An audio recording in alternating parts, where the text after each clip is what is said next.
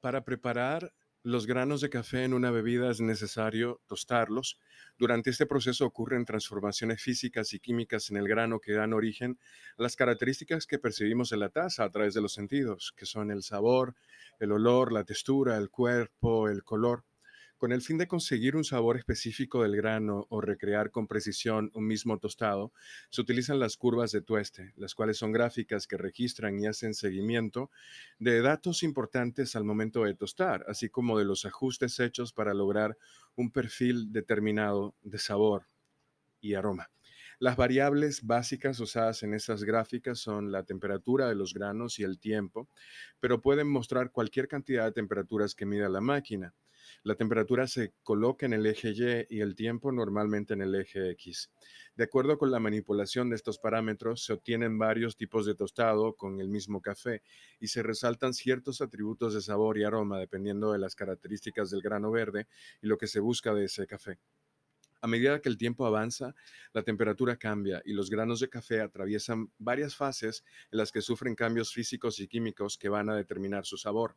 Es crucial conocer estas etapas para saber qué sucede con el grano y ajustar variables hasta hallar los atributos deseados.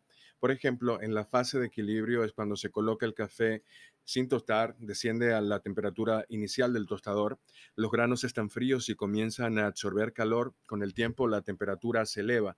A esa parte se le llama fase del punto de equilibrio y cuando llega al punto bajo es el punto de rebote, el punto de equilibrio eh, inferior, ¿no? donde hace la inflexión la curva. La fase de deshidratación es donde el grano pierde agua y luego es sellado. Adquiere un color blanquecino.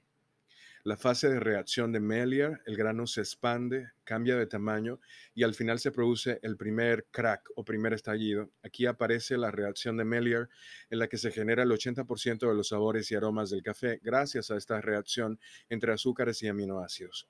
Durante la fase de desarrollo o caramelización se percibe el cambio de color amarillo a tonos marrones gracias a los azúcares caramelizados.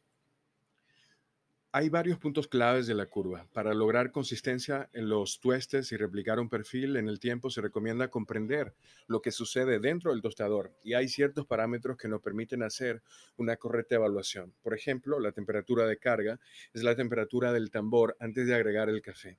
Al manipularla se acelera o disminuye la velocidad de la curva en progresión y a su vez se puede elegir cuántas y desatenuar. Se debe tomar en cuenta la densidad de los granos y el método de procesamiento al seleccionar esta temperatura temperatura. Durante el punto de inflexión, que es otro de esos puntos claves de la curva, a medida que se agregan los granos fríos al tostador, el calor dentro de la máquina va a caer drásticamente antes de comenzar a subir otra vez. En este punto comienza a elevarse y hasta llegar a ese punto de inflexión que yo les describía. El primer crack también es un punto clave de la curva de tueste porque indica que los granos están casi listos. Ocurren cuando los granos truenan en el tueste, se explotan, hace un crack. El sonido parecido a cuando revienta una palomita de maíz. Se debe a que el grano absorbe el calor, aumenta de tamaño, la humedad se evapora y ese vapor abre el grano para salir junto con otros gases. Tiempo total y temperatura final también son importantes porque van a determinar la temperatura final del tueste.